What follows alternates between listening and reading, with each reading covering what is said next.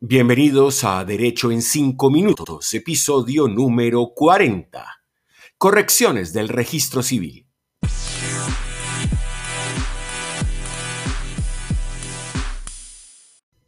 Esta es su cita semanal con el derecho, el derecho en 5 minutos, su podcast que se emite a través de las plataformas Anchor FM, Spotify y Apple Podcasts.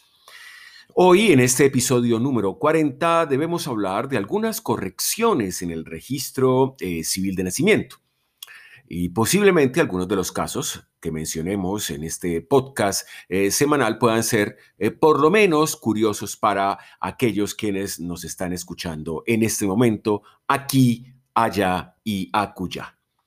Pensemos, por ejemplo, que una mujer, al declarar el nacimiento de su hijo, Manifestó eh, ser casada, proporcionó los datos de su pareja, pero posteriormente eh, se pudo comprobar que no era eh, casada.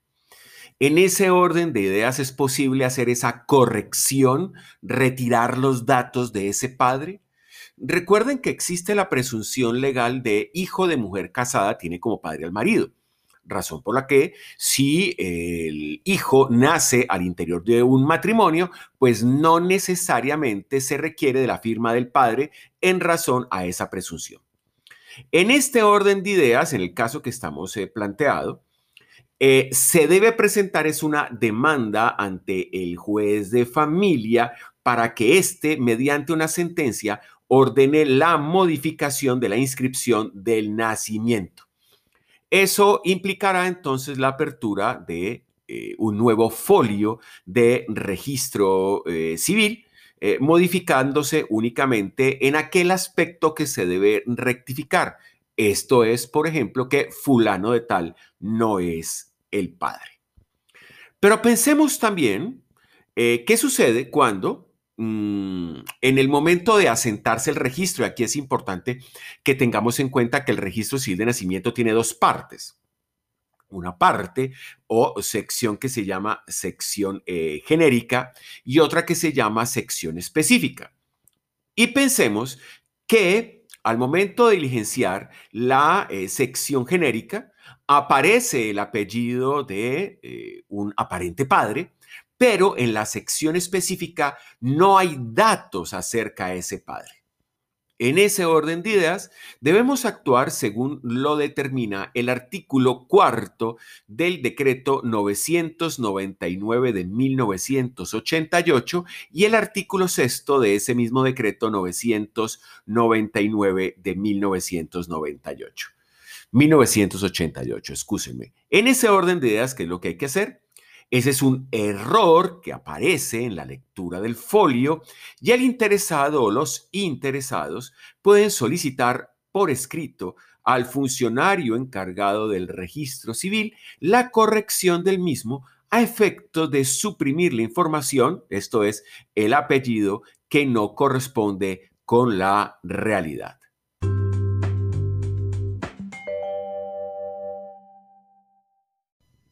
Hemos hablado del acta complementaria, un área eh, muy especial del registro civil que eh, posiblemente muchos de nuestros seguidores desconocen que se eh, presenta en los registros civiles.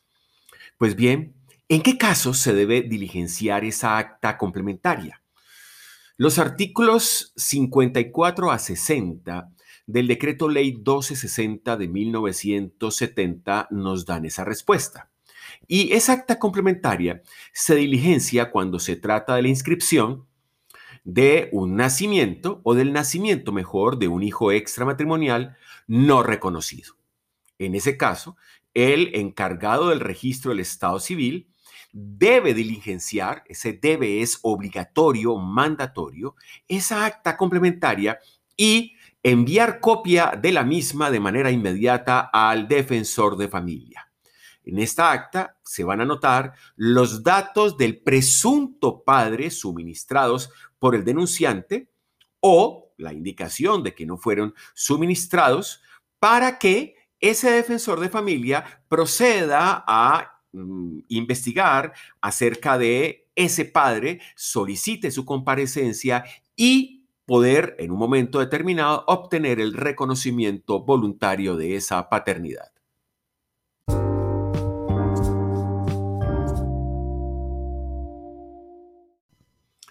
Es posible que el defensor de familia pueda eh, solicitar la corrección o la modificación o la cancelación de un registro civil de nacimiento. Para ello, el Código de la Infancia y de la Adolescencia, la Ley 1098 de 2006, en su artículo 82, numeral 19, nos dice lo siguiente. Un defensor de familia puede solicitar la corrección o la modificación o la cancelación de un registro civil ante la Dirección Nacional del Registro Civil, pero siempre y cuando dentro de ese proceso administrativo de restablecimiento de los derechos del niño se compruebe que el nombre y los apellidos de ese menor o no corresponden a la realidad de su estado civil o a su origen biológico y para ello lo hace sin necesidad de acudir a la jurisdicción de familia. La inscripción del nacimiento, la modificación del reconocimiento de hijo extramatrimonial, cuando no haya otro reconocimiento con el cumplimiento de los requisitos legales, es competencia del funcionario del registro civil del lugar donde se encuentre el original del registro civil de nacimiento.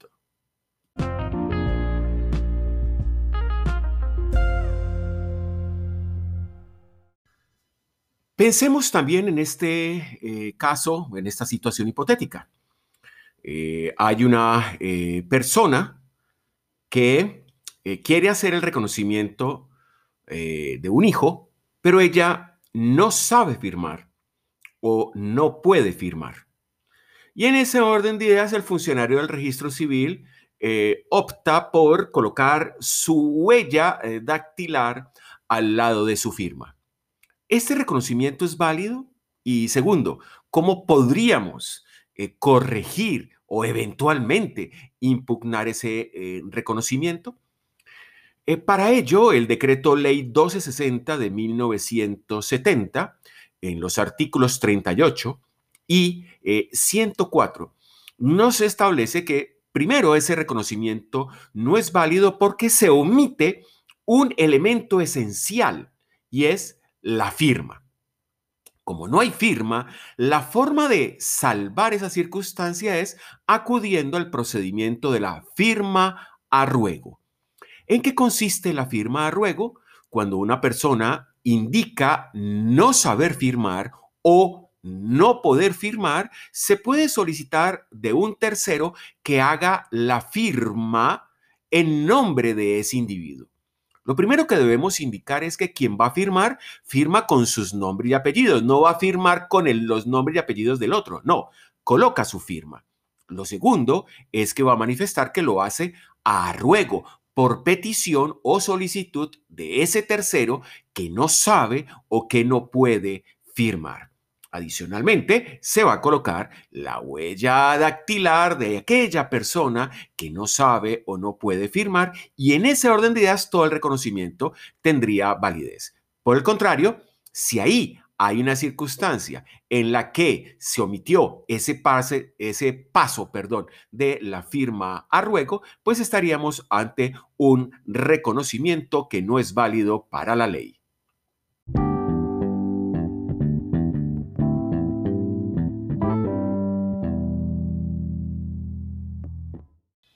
Y este ha sido el episodio del día de hoy, episodio número 40 de su podcast Derecho en 5 minutos.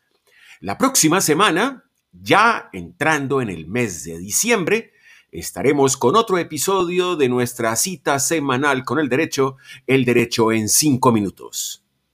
Hasta pronto.